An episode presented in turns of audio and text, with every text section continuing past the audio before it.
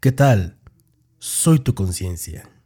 Sé que estás cansado de abrir día a día tu proyecto y cuando aparecen esas sensuales líneas de código, en lugar de animarte a seguir, te desmotivan porque tu código es hediondo. Desde luego sé que estás pensando cómo quitar ese olor desagradable. Por supuesto que se puede, y adivina qué, te traje al lugar indicado. ¿Qué gente? Bienvenidos, bienvenidas una vez más al podcast de la comunidad de Code Crafters. Estamos muy contentos eh, porque estamos iniciando una nueva temporada, un nuevo año con mucho frío, pero con mucha emoción. Y, y pues, este, pues, no sé, muy animados, ¿no? Porque tenemos varios planes, varias ideas que ahí poco a poco van a ir saliendo. Eh, pues lo saluda Miguel Salazar y me da gusto estar acompañado y de poder estar platicando, tener la oportunidad con mayúsculas, la oportunidad de platicar con mis compitas Fer Flores y Chuy Lerma. ¿Cómo andan? ¿Qué, ¿Qué onda? Todo bien aquí. Oigan, mañana es mi cumpleaños. ¿Ya tienen mi regalo listo? Ah, sí, cierto. Sí, ya. Felicidades. sí. Muy bien, gracias. Hasta aquí lo espero, ¿eh? Mi regalo. te va a llegar tu regalo, te vas a ver. Ok. ¿Cómo les va? ¿Cómo les va? Bien, pues contentos. La verdad ya los extrañaba, amigos. La audiencia también extrañaba eh, estar aquí frente al micrófono. Y pues contento también porque pues Fer se hace más viejo cada, cada día y pues mañana es un día de esos, ¿no? Estoy nervioso, eh, siento como que es la primera vez otra vez. ¿Cuánto ha pasado? Casi dos, meses. Sí. Sí, dos Muchas meses. vacaciones ya, hay que chambear de nuevo. Sí, como que uno se enfría, ¿no? Digo, y aparte de que hace frío, pero como que te enfrías de, del flujo, ¿no? De estar sacando ahí este, los audios. Pero, pero no, pues qué bueno, qué gusto que estén por aquí. Y pues no sé, yo para este episodio quería, digo, decía el Chuy que estaba chingue chingue con, con este tema, pero este, la verdad es que es eh, un tema que ya traía ganas de, hablar. Siento yo que, que es como algo base que tiene que estar en el podcast. No puede haber un podcast de desarrollo de software sin hablar de este tema, ¿no? Y es el tema del refactoring. ¿Cómo la ven? ¿Han ustedes refactorizado? ¿Saben un poquito del refactoring? ¿Les ha tocado por ahí? Digo, ahorita vamos hablando bien del tema, pero este, estoy seguro que sí lo han escuchado. A mí nadie me ha este- tocado por ahí. Tal cual- no. Pero sí he ¿Qué escuchado. es, Eh, el, qué es- qué es el refactoring, Mike? Platícanos. Ahí te va. Yo te voy a tirar una definición que, la, que me la pirateé. A me ver. pirateé de un, un libro que, que desde hace tiempo ya lo había por ahí este, manoseado. Ajá, Pero, pero hasta hace poco dije, me lo voy a comprar, me lo voy a comprar para tenerlo aquí, este, o sea, en físico, tenerlo aquí como de, de referencia rápida, ¿no?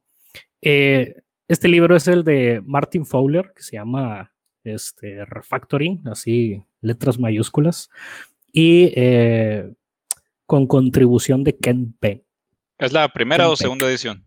Esta es la segunda edición, Ok. está con ejemplos de JavaScript, este, pero pues en teoría, digo en teoría, no, pues sí, yo también coincido mucho. eh, eh, pues prácticamente los conceptos aplican para cualquier lenguaje, pero creo que hay sus versiones o ediciones aplicadas para lenguaje particular. Bueno, al menos Chuy platicaba de la edición para Ruby, ¿no? Estoy leyendo efectivamente la edición para Ruby, pero de la, de la primera edición. O sea, ¿te cuenta que el libro tiene dos ediciones como acabas de mencionar? El, el libro de Ruby está basado en la primera edición. Y es, y es del mismo autor. Ok. Pero ¿qué es pues- refactoring, güey? ¿Qué es refactoring? Suéltala. Pues bueno, eh, yo por aquí pirateándome la definición y aquí con mis traducciones chafas, pero básicamente refactoring es la modificación de la estructura interna del software que nos ayuda o nos da más comprensión, comprensión y más legibilidad del código, pero sin alterar el comportamiento externo u observable del software. ¿Qué onda? Este no es Ok. Fer Flores 2020. Martin Fowler, quién sabe qué año. pues 2019, ¿no? 2020 que sacó el segundo, la segunda edición. Pero, güey. Chato, güey. O sea, que ande con tus definiciones, güey, bien clavadas. O sea. Está mamadora. Sí, súper, güey. neta, neta está bien, está bien. No seas hater, Chuy, no seas hater. Güey, pues es que.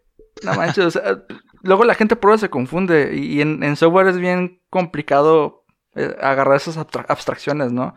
Ahí les va mi mejor, mi versión, pues, más light, ¿no? O sea, refactorizar es solo modificar el código para que sea más legible sin modificar su comportamiento. El Shui Lerma 2021, ¿eh?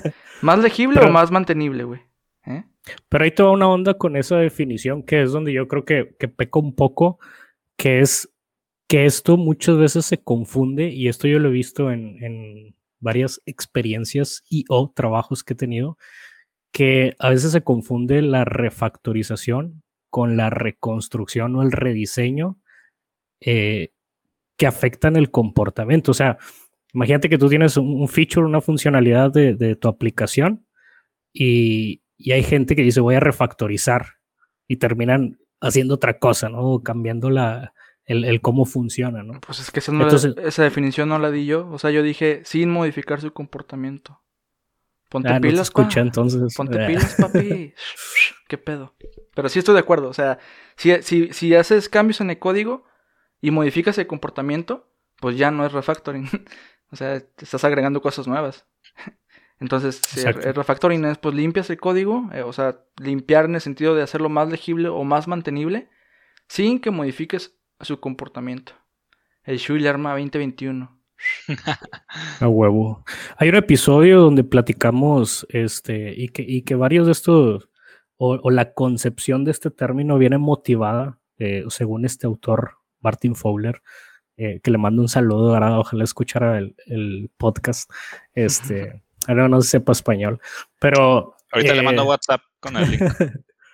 que es de, de Ward Cunningham, que es otra persona muy influyente en el ámbito del software y, en, un capítulo de nosotros hablamos sobre deuda técnica. Este, y me recuerdo mucho porque pues ahí lo mencionábamos y, lo traigo a, relación porque una de las razones por las que queremos hacer refactoring es en mucho para mantener a raya la deuda técnica, ¿no? Y con esto voy metiendo aquí al tema sobre la mesa en qué escenarios conviene ir haciendo refactoring. Este, no sé ustedes si tengan ahí alguna opinión o comentario sobre esto, pero para mí uno de los, una de las cosas que más veo como importantes es mantener a raya la duda técnica, con todo lo que implica esto, ¿no? Sí, estoy de acuerdo. Siguiente. no, sí estoy de acuerdo. O sea, la neta es, es una de las. De Mantener a raya te refieres a que no crezca, supongo, o sea, que no se exceda, ¿verdad? La deuda que tienes en el código. Sí, porque ya ah, platicábamos de que la deuda es natural, inherente. Fichas palabras, ¿no? De lo acá. O sea, hacer software implica ir dejando una deuda técnica, sí o sí, ¿no? la onda es qué tipo de deuda, ¿no? Y entonces aquí el tema es cómo la podemos ir manteniendo a raya esa deuda. Y sí, precisamente es como que no crezca esa deuda. Sí, o sea, yo, yo creo que sí ayuda con, con eso, siempre y cuando la deuda esté en el código. O sea, no, no en el diseño, por ejemplo. No necesariamente en el diseño de la arquitectura, sino en el código en sí. Porque si, si la deuda está en la arquitectura, o sea, pues eh, un refactoring, al menos en, en las técnicas que, que habla el libro, no aplicaría tanto, tanto. Este, pienso yo. A menos que tengas infraestructura como código también. Pudiera ser, fíjate que es un tema que no me he metido. Eh, no, no sé, no sé qué tanto, qué tantas implicaciones tenga refactorizar el código que escribes para crear infraestructura, pero pues pudiera hacer sentido. Sí, la verdad yo también ahí creo que me quedo bastante corto, pero si, si es un tema, fíjate, no lo había considerado. ¿En qué otros escenarios crees que eh, refactoring deba suceder? Un, tema, es, que creo que todo es parte de esta deuda técnica, pero eh, creo que dentro o sea, al, trabajar con código, si estás tú solo trabajando en el código y tienes buena memoria y, tú solo te sabes ahí, como, como el meme de Nel, mi mente sabe, pues está bien, ¿no? Pero en la mayoría de los escenarios trabajas con un equipo eh, y no recuerdas qué hiciste hace meses. Entonces, la legibilidad o, el tener un, software con una buena legibilidad, eh, creo que reduce mucho el, tiempo que tú tienes que, o, que te toma luego agregar una funcionalidad extra más adelante, ¿no? Este, porque pues, si hablamos del software, generalmente es para que perdure, este, no para, no es, hay, fíjate, aquí es otro punto que, que también me gustaría discutir, este, porque hay software que, que, son muy pocos, pero sí hay escenarios donde es software que le llamaría yo desechable, ¿no? Por ejemplo, una aplicación, eh, hay muchas móviles que son para un único evento. Y ahí es donde yo pienso, pues, da igual cómo se haya construido, eh, esa aplicación va a durar dos, tres meses y se va a desechar, ¿no? Tú construiste la aplicación de las vacunas, ¿verdad, güey? o sea, es que, es que eso es, eso es como que incluso puede sonar contradictorio a lo que estás proponiendo previamente, Mike. Porque, o sea, en, teoría, sí. O sea, primero, como que creo, creo que la. Una de las, de las formas que más adelante vamos a, hablar más de eso. Ah, vamos, vamos a hablar más de eso, perdón. Una de las cosas que te da el refactoring es que si lo agarras como hábito, cada día es más fácil eh, ejercerlo. Entonces, si tú, si tú no tienes el hábito de refactoring, eh, si perdón, si tienes el hábito de refactoring, pues cada aplicación que inicies la vas a iniciar con esta con estas técnicas, ¿no? Que más adelante vamos a hablar. Entonces como que parece ser contraintuitivo que permitas que una aplicación, y, más que nada que está empezando desde cero, pues tenga deuda y que tenga código mal hecho. Y pueden pasar escenarios donde, por ejemplo, los de la vacuna, o sea que ya, ya no estamos en, en los años 90 donde el software no impactaba a muy pocas personas. Ahorita el software ya se comió el mundo e impacta a muchas personas, ¿no? Y muchas veces uno no tiene como que el contexto o, la visión de hasta qué número de usuarios está dirigido tu producto o tu código, pero a veces tiende a ser pues a muchas, a muchos usuarios y puede que sea muy crítico, ¿no? Entonces yo creo que pues, o sea, aunque hagas código pequeño, perdón, aunque hagas proyectos pequeños, tienes que tratar de mantener una buena legibilidad y una buena, un buen diseño, ¿no? Eh, sí, yo creo que siempre, yo creo que siempre es buen momento para para refactoring y, como dices, debería ser hábito del programador porque pues la calidad del código es, es nuestra responsabilidad. Entonces, sea por factores externos que por una prisa no quedaste muy a gusto con el código que hiciste o incluso si quedaste a gusto, al otro día dale una revisada o a la semana, pero traten de, de hacer este, este, un hábito, ¿no? El refactoring.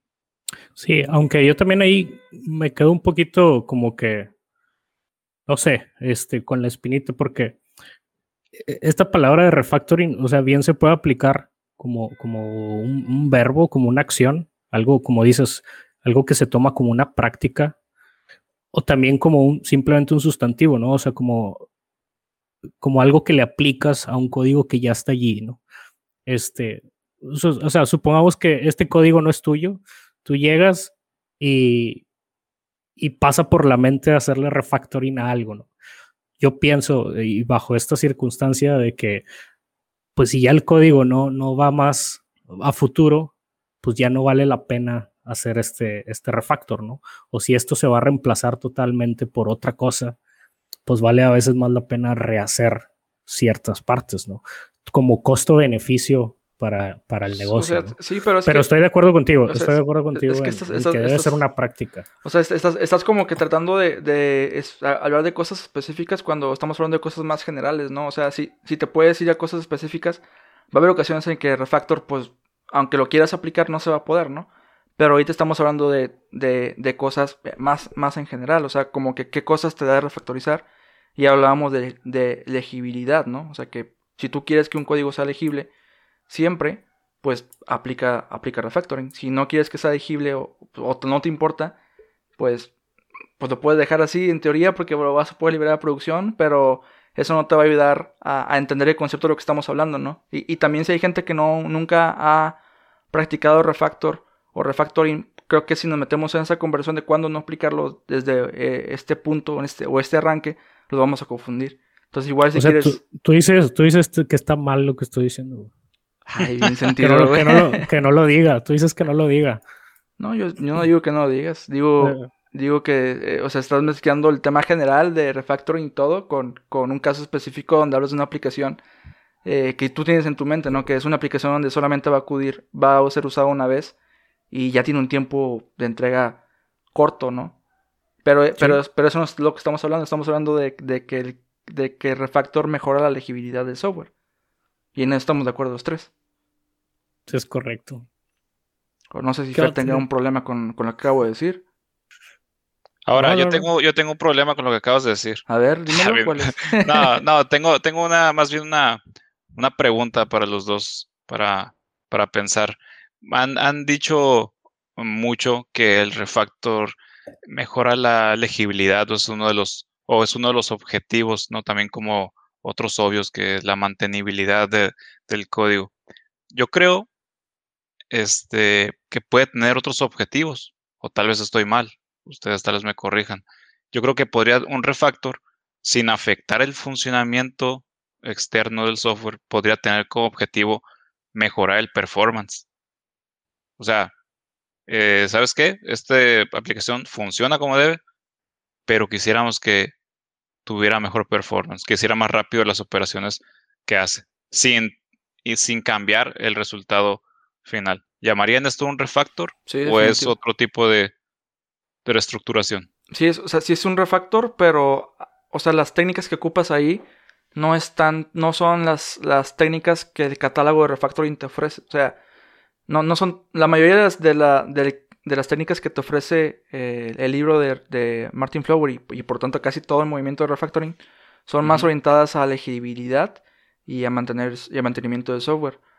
Pero, eh, eh, pero pues, o sea, con esto quiero decir que si vas, sí puede entrar dentro del concepto de refactorizar, cambiar, cambiar el, el código para que tenga mejor performance, pero vas a aplicar técnicas que son de, para mejorar de performance de aplicaciones, ¿no? O sea, aplicar profilings, etcétera. Claro, que no necesariamente podrían mejorar la legibilidad, ¿no? Exacto. Lo, óptimo serían los dos, ¿no? Pero pues, puede haber ahí. Sí, de hecho, de este hecho es, un tema siempre el, se sacrifica casi siempre el performance por la legibilidad. Perdón, sí, sí, sí. O sea, prefieres como que, o al menos Martin Flower te propone como que si estás en un escenario donde un refactor te va, no te va, o sea, te va a empeorar el performance, pero te va a mejorar mucho la, o, te va a mejorar la legibilidad, vete por la legibilidad hasta que el performance que ese refactor hizo, pues ya afecte mucho, ¿no? el performance. Sí, en términos de refactoring, legibilidad es mayor a performance. Sí, ya, bueno, yo creo que depende también, creo que es relativo al, escenario, ¿no? Porque pues un buen refactor no siempre debería de afectar, o, no en la mayoría de los casos debería afectar el, performance en general, porque si hablamos de un código que va a tener este, carga muy intensiva, va a tener mucho estrés, donde nos preocupa el performance, hacerle refactor por legibilidad, como separar código en, clases que podría causar más instancias de objetos, crear más, más ciclos o hacer más profundo el stack de ejecución o echarle más carga a la memoria. Sí podría tener algo más de impacto, pero no necesariamente sería muy significativo en cualquier sistema, ¿no? A menos que sea uno como el que mencionaba, que es un caso así de, mm, de trabajo muy intenso con, con mucha carga que ya, ya entrarían otras estrategias. Pero, ¿ustedes creen de, verdad que, que, es significativo en general el, al performance hacer refactoring? No. Yo creo que no.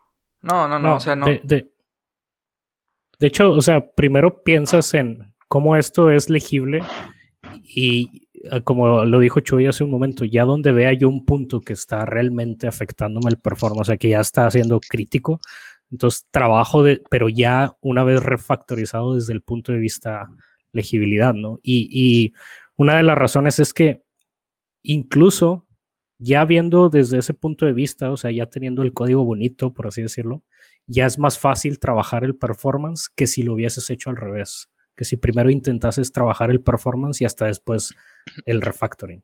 Concuerdo.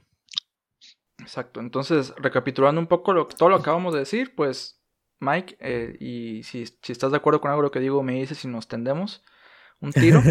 Pero pues el refactor es una técnica que te va a ayudar a mejorar el, diseño, eh, la elegibilidad de tu código, el mantenimiento de tu código, sin afectar su comportamiento. Es correctísimo, Chuy. Muy bien. Estoy súper de acuerdo. Muy bien. Este siempre ha sido un tema y sobre todo con, este, con los managers, ¿no? Porque cuando, cuando sale a la luz en alguna plática, imagínate que estás en alguna sesión con tu team y está algún project manager o alguien que, cuida el deadline o los tiempos o, este, o la entrega hacia el cliente, siempre es un tema como que, oye, este, voy a refactorizar esto, ¿no? Voy a eh, trabajar en esta parte porque me va a dar un mayor beneficio eventualmente, ¿no? Eh, y entonces se vuelve un tema a la luz, este, pues principalmente para quienes cuidan el, el deadline del proyecto, ¿no? Eh, no sé si ustedes hayan tenido o tengan ahí algún comentario sobre esto de, e, este tema de, de, que pudiera sentirse como que me está quitando tiempo al inicio, ¿no? El, el, tener que retrabajar, por así decirlo, alguna parte de mi código. Yo, creo que no es, o sea, no es una pérdida de tiempo, porque como lo comentaba en un principio, si lo haces hábito, a lo largo esto, eh, pues no es una restricción. O sea, si, si eso se forma parte de, del hábito de, de, cada persona del equipo, eh, refactorizar, eh, no, no, a lo mejor las primeras veces sí te va a llevar más tiempo, ¿no? Pero conforme más lo vayas haciendo en tu día a día y se vuelve un hábito, este, pues menos tiempo se te va a consumir, ¿no? Y, y más, y, y el hecho de que te, eh, o sea, de por sí refactorizar te da buenos beneficios, como decíamos, de disminuir la técnica, etcétera. Este, el hecho de que lo hagas, lo, lo, formes como un hábito, pues te va a disminuir el tiempo que haces refactoring y esa, esa disminución de deuda técnica se va a ver más disminuida, ¿no? William James, por ejemplo, es un psicólogo que desde 1890 veía a los seres humanos como máquinas de, de hábitos. Y yo creo que si formamos el hábito de hacer refactoring, cada día cuesta, cuesta menos, o sea, te va a costar menos hacer un refactor y tendremos mejores diseños. Entonces, si, si tú individualmente estás como que todos los días haciendo esto, al, en un año, en dos años, te va a costar menos trabajo y vas a hacer código mucho más limpio.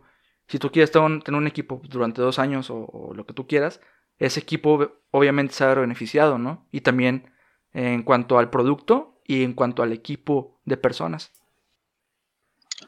Sí, yo creo que de, de, forma individual como programador, pues ves los, el beneficio, el valor muy, muy rápido, lo tienes ahí enfrente de ti y, a corto plazo ves los resultados. Lo complicado ahorita que mencionaste los, los managers es a toda la demás gente involucrada, ¿no? Cómo, cómo apartas ese espacio de, tiempo para, para ponerte a hacer refactoring. Es complicado mm, más si hay resistencia, al igual que otros temas como deuda técnica y, unit testing, ¿no? En, siempre hay estos temas medio controversiales en el, en el, en el, contexto de, de, estimación de tiempo. Creo que aquí, pues sí hay que dedicarle tiempo a la explicación sencilla y clara involucrar a los managers en la estimación a nivel técnico, no tan técnico, o, tratar de encapsular estos temas en, un concepto más entendible para todos, algo como iteraciones de calidad o algo así, ¿no? Donde puedes meterle tiempo a, unit testing, a, refactoring y que quede como un concepto más entendible para, todos los involucrados. Eh, meter este concepto donde se pueda tener el tiempo para, para, para, para el refactoring. Y, pero pues sí hay que hacer una muy buena labor de, de comunicación, imponerse un poco, buscar el apoyo de, de líderes o, directivos para, para buscar hacerlo parte de la cultura, ¿no? Incluso meterlo como parte de, del esfuerzo de desarrollo, si es necesario. Y, ya en caso de que haya una total resistencia, ¿no? En el peor de los casos por todos los involucrados, pues ya sabemos que la estimación siempre, le, siempre es bueno en el esfuerzo dejar un colchoncito para cualquier detalle inesperado. Pues, ¿por qué no considerar también un tiempo extra ahí por la, para la calidad, ¿no? De, lo que hiciste ese día o, días antes. A mí, por ejemplo, me tocó vender el tema de, de deuda técnica a un cliente este, teníamos, queríamos pedirle un mes de freeze, o sea, de que, oye, espérate tranquilo, queremos mejorar todo lo que hemos hecho con tanta prisa, queremos un mes más tranquilón para, para mejorar lo que tenemos, este, en cuanto a calidad, reorganizar código, etcétera, ¿no? Entonces le expliqué el tema de deuda técnica así con manzanas y, peras y bien bonito. Le gustó tanto el término, fíjate, al director de, del lado del cliente, que, que lo adaptó a su caso y ahí en la junta le dijo a sus empleados que ellos tenían deuda operativa.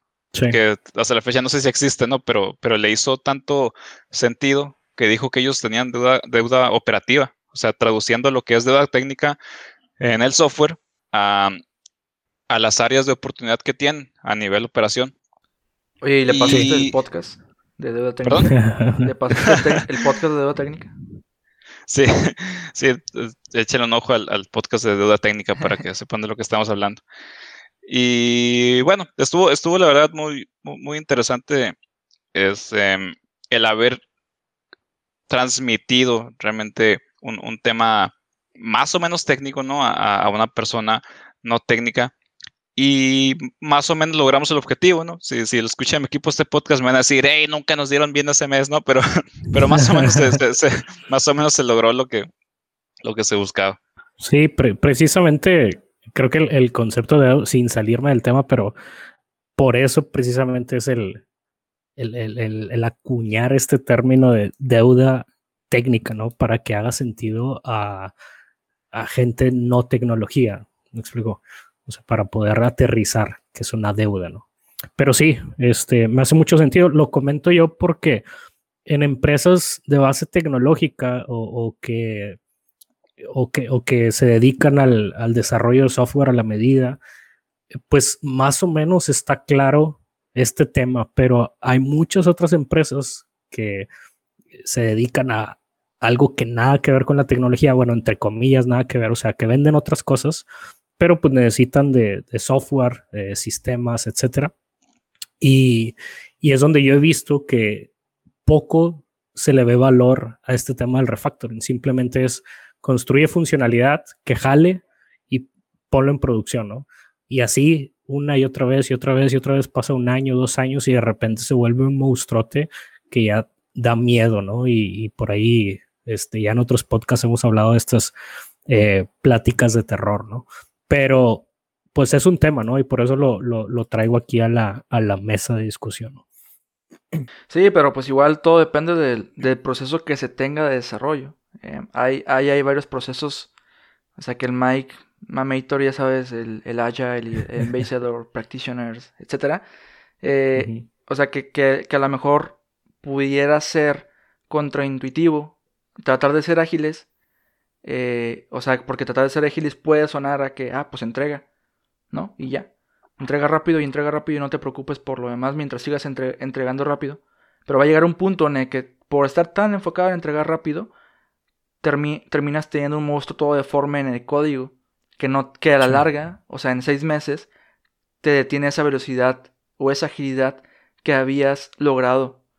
Entonces, sí, no, no, tienes, no tiene sentido tampoco como eh, tener una velocidad súper eh, alta los primeros seis meses y luego a partir del sexto mes empezar a bajar la velocidad, ¿no? O sea, de, entregar, no sé, ¿qué te gusta? O sea, vamos a decir un número exagerado, 100 eh, features por día en seis meses, porque pues como es un proyecto nuevo, es, muy rápido, ¿no?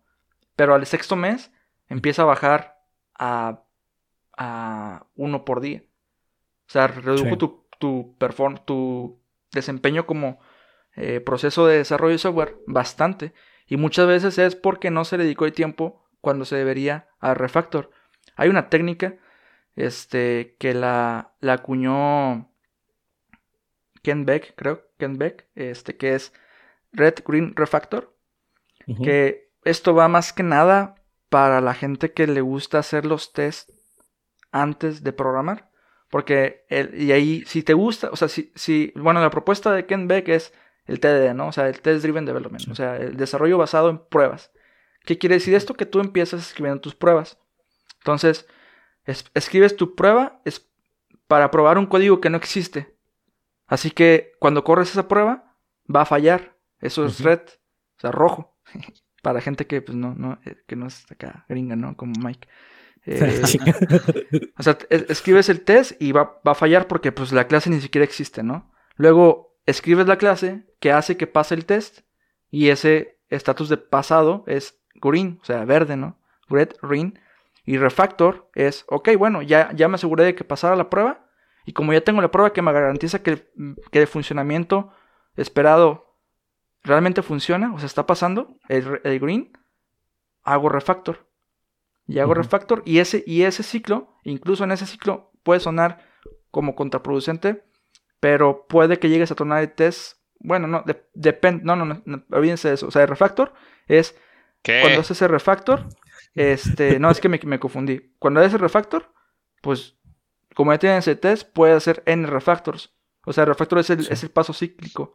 Y de, esta forma, o sea, si tú empiezas como que siguiendo esta, esta forma de trabajo de Red Green Refactor, ya empiezas a pensar en escribir un código porque pues tu código, para empezar, está siendo testeado, o sea, tiene pruebas automatizadas y, y estás metido en tu proceso de tu día a día el refactor. Y eso, y, y entonces cuando tú estimas una actividad, ya la estimas considerando estos tiempos de escribir pruebas, de escribir el código que hace que la prueba pase, o sea, que el funcionamiento se logre, y de escribir código que eh, que es, pues está haciendo refactor, ¿no? Entonces, si, si, si, tú convences a, tu equipo de seguir esa técnica, pues, pues, todo va a fluir en teoría muy bien. Obviamente va a haber gente que me diga, no, Chuy, es que yo escribo primero el código y después hago el test. Y eso no es TDD. No, no es TDD. Pero yo sí recomiendo, por ejemplo, que tengas test, porque si no tienes test, no puedes hacer refactor. O sea, eso es un... Si, si, si, si tú no empiezas a escribir test, nunca vas a poder empezar a refactorizar porque te va a ganar siempre la incertidumbre de que vas a meter bugs, ¿no? No hay, no hay for, o sea, o, vas a dedicarle mucho tiempo a probar manualmente que lo que esté refactorizando no rompa el comportamiento actual. Así que eh, código, si a lo mejor no, escribes antes el test, no pasa nada, lo puedes escribir después, o eso en, mi experiencia, eh, lo puedes escribir después de que hagas la implementación, pero escríbelo para que pueda hacer esta dinámica de, después de que pasen los tests, eh, pues hacer refactor, ¿no? Sí. Ah, ¿Por qué? me, parece muy buena, muy buena estrategia esa de, del red, que era red green refactor. Red green refactor. Suena muy bien. Nada más no, no limitaría a que no puedas hacer refactor si no tienes pruebas, ¿no? Es que, bueno. Es, el deber, es el deber ser para darte la seguridad de que no afectaste nada, ¿no? Pero. Lo que pasa es que ahí hay un, hay una frase muy famosa que, eh, digo, no la recuerdo en inglés, pero básicamente es, no sé exacto, literalmente cómo es en inglés, pero básicamente es, si haces refactor sin pruebas, eh, es como solo estar modificando código, ¿no? O solo cambiar cosas, no estás realmente haciendo un refactor, ¿no? Si no tienes una prueba previa. Y, esto tiene sentido porque cada, cada línea de código que tú modificas, pues tienes una probabilidad de al mismo tiempo estar inyectando un bug, ¿no? Entonces, la única forma de tú asegurarte que no estás inyectando un bug es teniendo una prueba de ese bloque o de ese pedazo de código que estés modificando, ¿no? Porque si no, no tienes un criterio para poder evaluar si estás haciendo bien o no tu refactor, ¿no? Exacto. Pero también yo tengo ahí un pequeño debate interno mental en contra de eso porque también siento que hay pequeños refactors, sobre todo los más eh, basicones, entre comillas, por así decirlo, que yo siento que no es, o sea, podrías hacer el refactor sin tener la prueba, porque son pequeñas cosas eh, como mínimas, siempre y cuando tengas alguna herramienta. Claro que seguramente aquí va a haber alguien como un Chuy, ¿no? Que es bien, este, idealista y, demás, que se me va a venir encima y me va a decir, no, estás mal en la vida, salte del podcast. Pero no sé, por ejemplo. Te voy a poner. Eh, este, por ejemplo, el, nombre de una variable, o sea, el, como que el, hay un, hay un este, code smell, que ahorita definimos bien este tema, pero que es cuando tienes variables que no sabes qué significa, ¿no?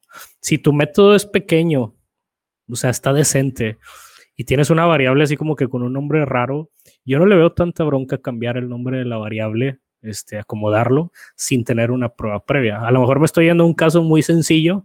Yo sé que lo general, lo ideal es tener una prueba, pero hay ciertas cositas así pequeñas que podría considerar como refactor que no le veo así como que tanta, tanto problema. Ahora, como práctica, como disciplina, sí creo que, como bien dice Chuy, o sea, pues hay que tener sus respectivas pruebas, ¿no?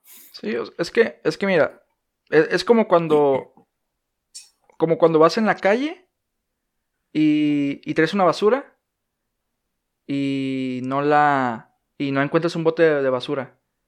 O sea, ¿qué hacen ustedes? ¿Lo tiran, a, ¿Lo tiran a la calle o se lo guardan en la bolsa? Yo lo guardo, honestamente. Se lo, tiro en la cara a Chuy. ¿Y si no está Chuy ahí? Me lo guardo en la bolsa como buen ciudadano. Para después tirársela a Chuy. llegó un punto en el que a lo mejor ustedes se les educó de que, pues no, o, veían a sus papás que lo tiraban en la calle. Eh, y a lo mejor llegó un punto en el que ustedes se dieron cuenta que eso estaba mal, ¿no? No estoy diciendo que los papás lo hagan, ¿no? Pero digamos que sí, así fue. Es, ese, esas primeras veces que ustedes fueron conscientes de dejar de hacer eso, les costó.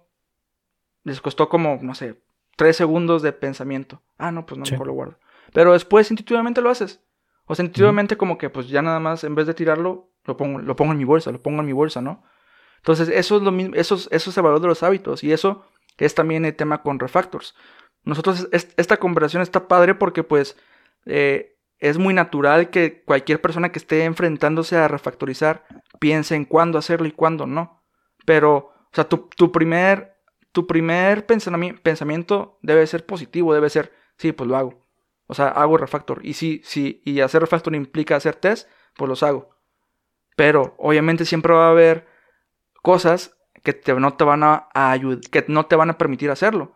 Eh, eh, y, y, los acaba de mencionar May, les acaba de mencionar Fer. Y no pasa nada si no lo haces. O sea, pero empieza pensando en que sí lo vas a hacer. Es, Y eso es lo único que, o sea, que, puedo decir al respecto. Porque si no, pues toda la vida vas a justificar en no hacerlo. Empieza a hacerlo y cada vez te va a costar menos trabajo hacerlo. Fíjate que yo, yo busqué por curiosidad a ver qué encontraba por ahí. Cuando no hacer refactor. Y encontré varias cosas raras por ahí, algunas cosas sin tantos argumentos y la madre. Y me acordé ahorita que dijiste, que mencionaste Agile, porque por ahí leí un comentario de una persona que se colgó de que las prácticas del modelado ágil dicen que si algo no duele, no lo cambias. En español decimos más como eh, si jala, no le muevas, ¿no? Entonces, yo, por ejemplo, estoy muy, muy en contra de, ese, esa manera de pensar. Yo más bien creo que todo lo que se pueda mejorar, te puedes dar el tiempo eventualmente y hacerlo mejor por tu futuro tú que vaya a mantener ese código o por otras personas. Entonces, eh, creo, yo, yo, mira, no quiero que parece que estoy en contra, ¿no? De, de lo que dicen de que tiene que haber pruebas. Obviamente es lo mejor y te va a ahorrar muchos problemas, pero cargándome un poquito más a lo que dices, que tienes que ser optimista y buscando el sí hacerlo. Sea, no debería ser un limitante eh, tú que vas entrando a un nuevo proyecto o que, vas o que vas a empezar un proyecto o no estás relacionado con unit testing. O sea, y tienes la, la cosquillita de hacer el refactor, hazlo, ¿no? O sea, después te preocupas por, por lo demás, porque siendo realista, nuevamente, aunque no sea lo mejor, en, mi experiencia sí me ha tocado hacer y ver que se hagan refactors grandes de proyectos que no tienen pruebas unitarias y ha jalado bien. El riesgo es grande, pero se puede. Esa es mi opinión. Es una moneda al aire más o menos, pero sí, o sea, sí, sí te entiendo el punto, o sea, la, la esencia, y sí estoy de acuerdo. Este, sí es mejor actuar, porque la onda de que si jala no le muevas, pues es si jala para quién, ¿no? Porque en un equipo eh, que, va, que está manteniendo un código, pues realmente no, jala en, a nivel eh, trabajo, o sea, pues da más lata un código difícil de mantener que, un código, pues, este, bien organizado, más legible, etcétera, ¿no? Pero sí, sí, totalmente de acuerdo. Ahora, e, esto me lleva a pensar en eh, cómo, o sea, bajo qué escenario refactorizamos, ¿no? Y, una de las cosas que, me quedó muy grabada es bajo criterio, ¿no? Pero ¿cuál es el criterio, ¿no? Y una de las cosas que, que yo estaba, eh, que ya alguna vez habíamos platicado, creo que en el podcast de deuda técnica, y que nos dio, bueno, a mí me dio risa cómo traducen lo de code spells o, sí, code smells eh, como código hediondo, ¿no? Este, me dio risa la palabra hediondo, no sé por qué, pero el asunto es que existe este término de, de code smells. ¿Tú qué sabes al respecto, Chuy? ¿Es código hediondo? código ¿Por qué? Sí, o sea, es que es, por ejemplo, como cuando tú ves un, un código del lenguaje eh, y ese código tiene prototip y, y pues, o sea, pues dices, no, es que este código está mal. Y, y no necesariamente es por el lenguaje, sino porque pues está mal diseñado. Eh, y, y, ahí, o sea, como que yo, yo tengo como que experiencia en, en hacer código mal. O sea, porque me doy cuenta cuando le paso mi código a un compañero y no lo entiende, ¿no? Entonces, creo que eh, e, eso, el, el, hecho de que la otra persona no lo entienda, es un code smell que no se habla tanto, o no sé, no, a menos no lo leí en el libro así como tal cual. Pero si tú estás como que escribiendo el código para ti, tú lo entiendes a la perfección y todo, pero después lo pasas a alguien y quiere empezar a agregar nueva funcionalidad y dice, no, güey, es que no lo entiendo, pues ya tienes, ya tu código es hediondo, ¿no? O sea, porque no se puede mantener. Me da mucha risa escucharlo así en español. y, ahorita que decías lo de que si no, si no, si no funciona ni le toques, no le muevas. Digo, si funciona, no le muevas. Acá sería, si no huele mal, no te bañes o algo así. Pero bueno, acá el punto es de que sí, un, un, un code smell, o sea, un código hediondo realmente, eh, tú, o sea, tú con la experiencia que vas formando, desarrollando código, como, creo, creo que es, es, bien fácil que veas un código y te huela feo, ¿no? Es como, no, es que este pedo no, güey, o sea, no lo puedo modificar, está muy difícil de leer y por lo tanto está muy difícil de mantener. Entonces, todo código que tú veas y que identifiques como que, ay, bueno, es que no lo puedo modificar, eh, y, tampoco lo puedo entender qué, hace, o sea, por lo tanto no lo puedo mantener. Ese es un code smell.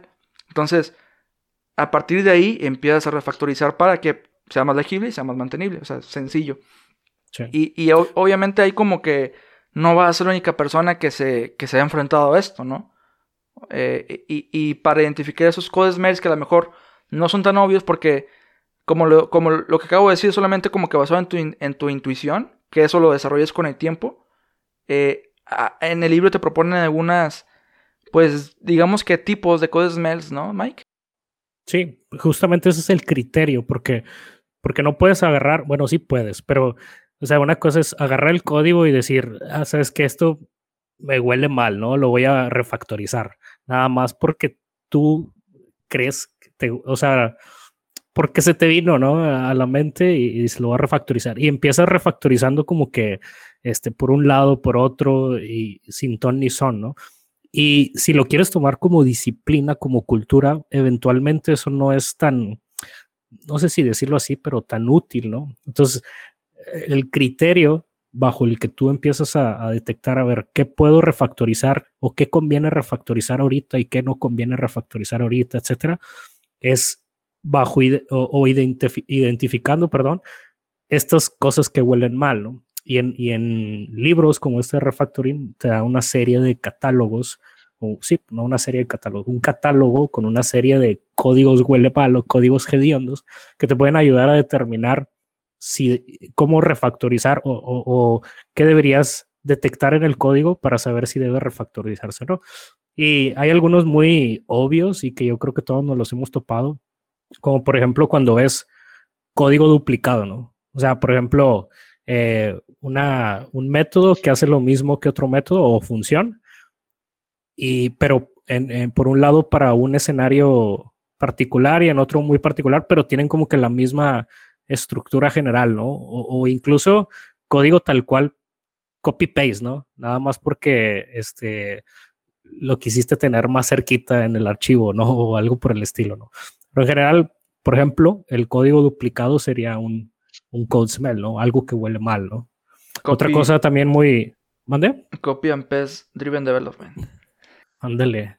Otro, otro muy sonado es cuando tienes una clase larguísima, ¿no? O, un, este, con un montón de líneas, ¿no? Eh, que no está mal, pero si empiezas a detectar cómo está construida la clase, ya puedes determinar un poco más si, si, si está bien o si huele bien o huele mal, ¿no? Por ejemplo, una clase muy larga, pero con métodos chiquitos, yo no lo veo tan mal, ¿no? Pero una clase grande que tiene métodos muy, o sea, con muchas líneas, un solo método, pues ahí sí empiezo a leer mal porque este método en particular, que de hecho es otro code smell, eh, pues está mal, ¿no? Tiene mucha lógica, hace muchas cosas ese método, ¿no? Okay. Y de ahí se empieza a combinar con un poquito con patrones de diseño y con principios de, de desarrollo de software, como el, principio de única responsabilidad, ¿no? Entonces, estos son algunos ejemplos, ¿no? Pero hay un montón, ¿no? Está también... Antes de que, de que continuemos, Mike, me gustaría, como, o sea, creo que estos, estos ejemplos, eh, bueno, antes de, de, continuar con los ejemplos, nosotros como propuesto Año Nuevo, Eh, que quisimos como que tratar de hablar de temas más a profundidad, más técnicos, ¿no? No estar como que más en soft, en soft skills, ¿no? Entonces, o sea, creo que el código duplicado y, el y las clases largas van a ser ejemplos que a todos nos pasan y creo que son, son como que hay una regla, ¿no? Del 80-20. Creo que conociendo estos dos ejemplos o profundizado en ellos en el podcast, creo que le va a dar la, la, mayoría de las soluciones cuando te enfrentas a un, a un Cosmel, ¿no? Entonces me gustaría profundizar en estos dos. El primero que mencionabas es código duplicado. Eh, y, justamente el libro empieza con este ejemplo, que es, el más sencillo. Eh, y a lo mejor ya todos lo conocen en el podcast, los escuchas, pero vamos a, recapitular un poco. Que es, tienes código que está haciendo el mismo, funcionamiento, el mismo funcionamiento en ambas partes de la aplicación. Entonces, ya lo identificaste una vez, o sea, ves que se duplica en dos partes de la aplicación. Eh, ¿ustedes lo, lo refactorizarían o no? O sea, ¿crearían un método, por ejemplo, que, que, que implemente ese behavior y luego lo mandarían a llamar? ¿O se esperarían a partir de la segunda vez que lo encuentran duplicado? Yo particularmente a veces, dependiendo del, de lo que haga ese código, este, sí me lo llevo a otro método aparte y luego los mando a llamar. Hay algunos casos donde yo aplico un poquito de que dejo que crezca un poquito el, el code smell para saber por dónde atacar el refactor, ¿no? Pero no tanto tiempo. O sea, a lo mejor, por ejemplo, estoy trabajando en un equipo tres, cuatro personas y estamos haciendo cambios sobre el mismo código, doy chance que avance una semana, por ejemplo. Y, y al, a razón, o, ya después, pasando esta semana, vuelvo a echar un vistazo, ¿no? Y empiezo a ver cómo, cómo fue avanzando ese código. Y ahí es donde empiezo a detectar, ok, esto ya veo que ya está dos veces o tres veces, entonces déjame, extraigo esta partecita, me la llevo a un solo método eh, y empiezo a llamarlo de estos lados, ¿no? Es como que una de las primeras cosas que hago por ahí, ¿no? Tratar de reducir líneas de código y una de estas es, pues, sacando a métodos cosas, ¿no? Yo creo que esa parte y, la, yo creo que esa parte la, cubro indirectamente porque me gusta mucho respetar el, principio de, responsabilidad única. Entonces, siempre como que estoy pensando, a ver, esto le corresponde a esta clase, esto le corresponde a este método, este método hace más de una cosa. Entonces, eh, siempre tener bien presente ese principio me hace evitar duplicar código, porque ya lo hice una vez, pues por ahí en el otro lado necesito esta misma funcionalidad. Ah, ok, bueno, entonces donde la clase donde hice, donde ya lo hice, mm, pinta para hacer una dependencia de la clase en la que estoy ahorita. Entonces, ya es otra manera de pensar que me va ayudando con la duplicidad de código. Perfecto. Es, o sea, eso, eso que acaba de mencionar ustedes dos, o sea, es como que su, proceso de pensamiento para decidir qué hacer son más o menos heurísticas. sea, que heurísticas son ya decisiones que ustedes tomaron previamente. O sea, por ejemplo, Fer dice, yo no me enfrento tanto a este problema porque mis heurísticas son, empiezo a escribir clases desde que la línea cero, que tengan una sola responsabilidad y métodos igual, ¿no? Entonces ya con esa heurística evita el código duplicado. Y Mike, su, heurística para, para pensar en, en, hacer refactor de código duplicado es a partir de la tercera duplicada, por ejemplo, que es lo que dice en el libro. Entonces, ese tema de heurísticas me gusta mucho y me gusta mucho porque te ayuda a ser más ágil al momento de tanto desarrollar software como desarrollar software bueno, ¿no? Eh, por ejemplo, a Fer no le gusta escribir pruebas unitarias, ¿no? Está bien, lo respeto. Pero pues. Mentira, hay... mentira. no, pues hay, gente a la que sí le gusta escribir pruebas, hay gente a la que le gusta escribirlas antes, hay gente a la que le gusta escribirlas después. Son sus heurísticas personales, ¿no? Pero al final de cuentas, son decisiones que ya se tomaron desde tiempo atrás y que al momento de ejecutar una acción las, las tomas en cuenta, ¿no? Las haces por defecto. Y así como esa heurística de, de las que mencionaba Fer y Mike, están las de clases largas. Cuando tienes una clase larga, generalmente significa que tiene muchas responsabilidades. Eh, y, va como que en, contra, se contrapone a lo que decía Fer, clases con una sola responsabilidad. Entonces, una heurística que propone Sandy Meets es procura no tener clases que tengan más de 255 líneas. Y eso es porque al momento de que tú tengas esa heurística en tu cerebro, procuras escribir clases pequeñas. Obviamente va a haber sus, sus excepciones. No es una regla, es una heurística. Pero eso te ayuda a pensar en diseñar clases pequeñas. Y hace rato Mike decía, a mí no me importa que la clase tenga eh, muchas líneas de código, siempre y cuando tenga métodos pequeños. Bueno, Sandy Miss dice, un método pequeño, pues puede, creo que decía que 50 líneas de código es un método pequeño, ¿no? O sea, procura que tengan esas líneas de código el, método, el método, y así excede de eso, pues piensa en refactorizar. Igual, si, si ves una clase que tiene más de ese número de líneas, piensa en refactorizar, ¿no? Y les digo, eso no son reglas, son heurísticas que te van a ayudar a siempre eh, escribir código de la mejor forma que tú ya decidiste hacer previamente, o sea, con esas heurísticas. Sí, por ejemplo, 50 eh, líneas en un método, a menos de que sea un algoritmo, no sé, que procese algo y aún así, por ejemplo, a mí se me hacen mucho, demasiado, ¿no? Este, pero como dices, lo importante es tener eh, esta forma, de, este criterio, ¿no? De evaluación y, mantener ese estándar, ¿no? Para poderle dar un orden y, conducir el, más fácil el mantenimiento, ¿no? Sí, por ejemplo, si tienes, un, si tienes una función que, tiene, que hace muchas cosas, o sea, que tiene muchas responsabilidades y que tiene muchas líneas de código, hay una técnica que, bueno, yo, yo, yo entendí como el libro de, de refactoring como un conjunto de técnicas, un catálogo de técnicas que te ayudan a refactorizar. Y, la técnica más común y que ya la han usado, a, lo mejor ustedes nos escuchas en, su día a día, es el extract method. ¿Qué quiere decir esto? Que bueno, si, si dentro de tu función hay, hay mucha responsabilidad, agarras esa responsabilidad que ves que no le pertenece y la pones en un método aparte. Puede ser, por ejemplo, un método privado de la misma clase que este mismo método manda a llamar. Así que pues lo que haces es le, le quitas esa, digamos, ese ruido que tiene, que tiene el método y lo único que haces es, pues, reorganizas, ¿no? Lo pasas a un método privado que, que hace esa, esa funcionalidad para la cual el método no está asignado y así lo haces, le haces un refactor, ¿no? Y a esta técnica se le llama extract method. Sí.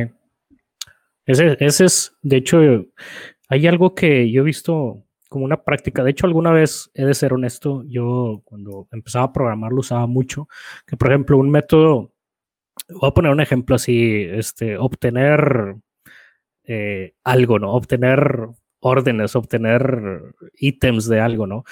Y, y, a lo mejor este método de obtener lleva una serie de cuatro pasos, cinco pasos, ¿no? Para poder obtener esa, esa información, ¿no? Y en cada uno de estos pasos eh, se agregaban comentarios, ¿no? O incluso yo alguna vez lo llegué a hacer, ¿no? De que eh, en esta parte estoy haciendo X y lo, en esta otra parte estoy haciendo Y, ¿no? Y así cada uno de estos pasos, ¿no? Dentro de un mismo método. Y, y algo que últimamente hago mucho es precisamente aplicar esto. Eh, en vez de hacer comentarios, extraigo estas, estos pedazos de pasos a métodos diferentes y a los métodos les pongo el nombre muy, muy explícito de lo que hace el paso, ¿no? Y entonces ya me quito de comentarios y entonces los, el mismo código habla por sí solo, ¿no? Que ahora ya no son comentarios, se convierten en métodos, por así decirlo. No sé si me, medio me explico. Claro, totalmente. Pues es uno de los argumentos de la gente que está en contra de los, de los comentarios, ¿no? Ir más por un código que, que se exprese por sí solo. Ajá, y los conviertes a métodos, que es precisamente esto que acaba de decir Choi. Algo, uno, uno que también me gusta mucho es el de, el, bueno, el, el, code smell sería el, uno que se llama long parameter list, que es cuando tienes eh, en, en, un método o en un constructor este, de alguna clase, hablando de orientado a objetos, eh, en los parámetros de este método del constructor, bueno, el constructor también es un método, ¿no? Finalmente, pero en los parámetros tienes una lista muy larga de, parámetros, ¿no?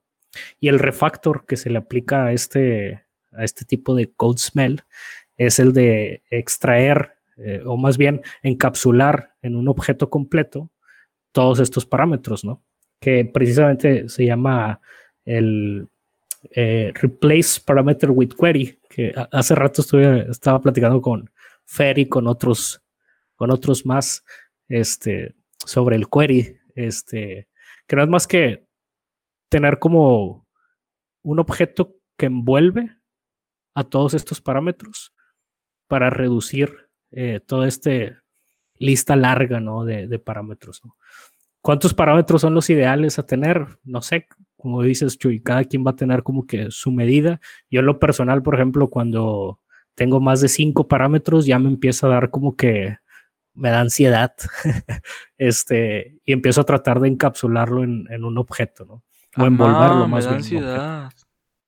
Sí, este, es algo que me suena mucho, ¿no? Ahorita. Oye, Mike, ahora, ahora que mencionas eso de ansiedad, nada más quería hacer algo, un comentario que, le, que escuché hace mucho, donde según, según dicen, Ken, Ken, Beck empezó a hacer TDD porque a él le daba ansiedad, o sea, como que no ver el progreso. O sea, de que decir, pues yo estoy programando, pero no sé cuál, cuánto progreso llevo y eso me genera ansiedad. Entonces, él decía, o sea, yo con, yo con mi técnica de Red Green Refactor y con Test Coverage, sé cuál es el avance que, que tengo, ¿no? Porque pues ya en teoría, cada, cada test, por ejemplo, si yo conduces por behavior, cada test de, desarrolla o implementa, o es la prueba de una funcionalidad que el usuario espera. Entonces, así ya te vas dando cuenta cuánto te falta para terminar lo que estás haciendo. Eh, y te ayuda como que a, a, evitar la ansiedad. Este, Pero bueno, es un comentario del aire. Mike, y ya que identificamos el código apestoso, ¿cómo conducimos el refactor ya en, el día a día? O sea, ¿cómo, cómo lo harías tú? Sí, pues una de, una de, las, de las cosas que, que, yo veo y que rescato de las primeras cosas que dijimos al inicio del podcast es eh, como esta práctica de entender que eh, el software va evolucionando, ¿no? Y bajo esa misma filosofía, tú debes ir pensando que, que, que, tu código debe ir evolucionando, ¿no? Entonces, una de las cosas que, que yo veo rescatables de cómo ir este, conduciendo estos eh, refactorings. Una es, pues sí, tener pruebas unitarias en medida de lo posible o, casi, casi como, como una obligación. Este, y eventualmente se va a convertir en un hábito. Eh, otra cosa que yo veo útil es ir haciendo pequeños commits por si en algún punto necesitas ir hacia atrás o por si algo quebraste o cualquier cosa. Creo que los commits eh, es un buen, no sé, ayudan a, que puedes ir viendo como que el historial, historial, perdón, de, de, cómo vas haciendo tu refactor. Y ya después cuando le metas el merge, pues si quieres le haces squash a estos commits. Pero es útil tener commits pequeños, ¿no? Y que no de repente tires un commit de que modificaste 50 archivos y luego a lo mejor nada más quieres echar atrás una pequeña partecita y pues ya no sabes en el commit, o sea, tendrías que reescribir eh, ese commit o el cambio a mano, ¿no? Entonces, ir haciendo pequeños commits es, veo yo, bien importante. Otra cosa es...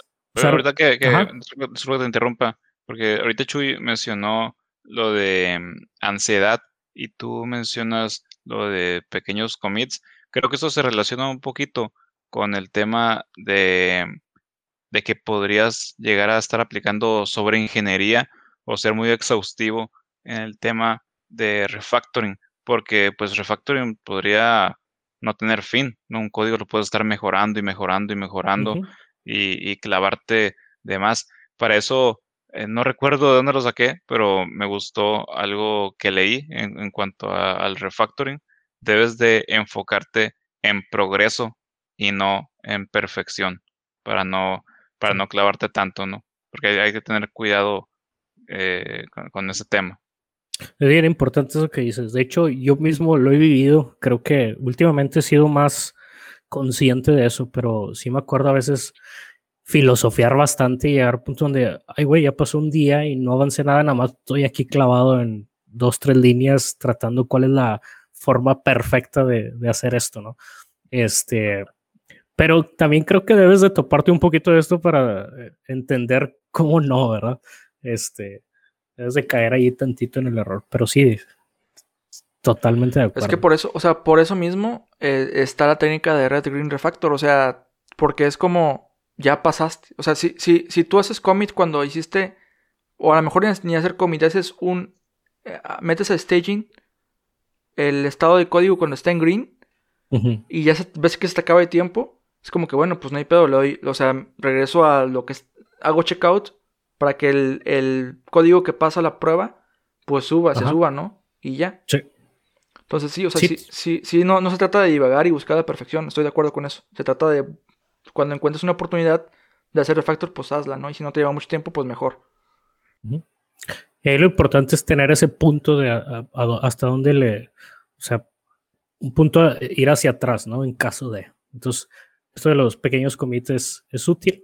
Obviamente, este, eh, por ejemplo, eh, hacer uso de los principios de, de programación, eh, patrones y acompañado por ahí de, de libros como este de, de, Refactory. Y algo que me gusta mucho que menciona Martin Fowler es la metáfora de los dos sombreros, ¿no? Que él, él comenta que mientras está programando, en un momento está como haciendo código, ¿no? Y de pronto hace switch y se cambia a alguien que está refactorizando, ¿no?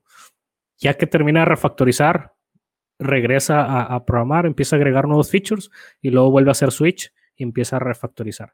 Y así va como haciéndose de este hábito, ¿no? Entonces, esta, me gustó mucho el, el concepto, que sé que es nada más a lo mejor una cosilla fancy para llamarle a, esta dinámica, pero es una, es una forma de, cómo puedes ir conduciendo la práctica. Entonces, creo que estos puntos son, son buenos para, para ir aterrizando eso, Chuy. Algo que, se, que a lo mejor se nos ha pasado, Mike, es las herramientas de refactoring, ¿no? O sea, sí. Eh, el líder te puede ayudar bastante. O sea, el libro de la primera edición de refactoring fue escrita hace como 20 años, creo.